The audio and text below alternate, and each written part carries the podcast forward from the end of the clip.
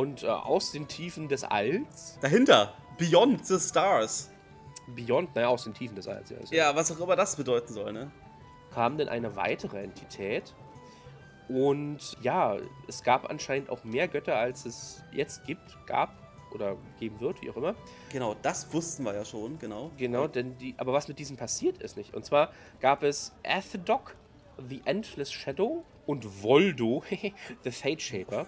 Vordo. Vol, ne, ich habe ich hab Voldo aufgeschrieben, where's Voldo? Aber gut. Also klingt Ähm, lustiger, ja? Ja. ich meine, äh, The Endless Shadow and the Fate Shaper haben ja natürlich auch äh, interessante äh, Beinamen.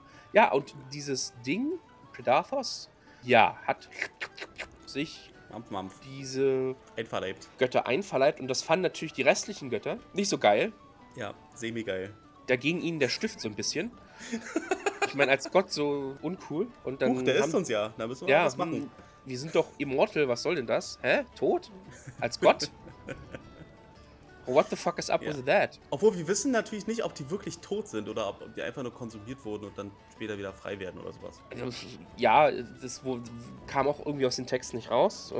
Ob die jetzt tot sind oder halt sich nur einverleibt wurden.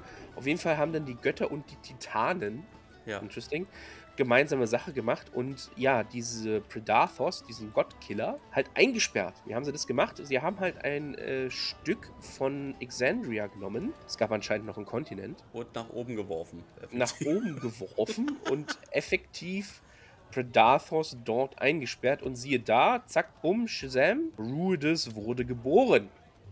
Ja, genau. Und diese Titanen, diese Primordial Titans, das sind halt die Elementare halt äh, repräsentieren. Also Feuer, Erde und so weiter. Hm. Mit denen haben die zusammengearbeitet und das Ding dann quasi nach oben da gehievt. Ja. Ja, das fand ich auch super spannend. Und ja, und Dann war er versiegelt. dann war er versiegelt. Und das genau. ist richtig, richtig lange her. Ja, also vor dem ganzen anderen Shenanigans, ne? Ja. Ja, Cranker-Shit, das muss auch die Gruppe erstmal sacken lassen. Weil was das effektiv bedeutet ist, es gibt dann Gottkiller und es gibt ja immer noch Götter, die sind halt nur hinter diesem Tor, ne? Ja. Die Betrayer-Gods, die sind ja auch irgendwo weggesperrt. Ne? Ja. Ich meine, wäre mal interessant, ob die dann nochmal Team-Up machen würden, wenn Predathos frei käme. Mit den Betrayer Gods? Ja. Ich meine, im Nachhinein, äh, der Feind meines Feindes und so weiter, ne? Weil ich glaube, Predathos macht da nicht so den Unterschied. Dem, so habe ich das zumindest interpretiert. Ist ihm relativ egal.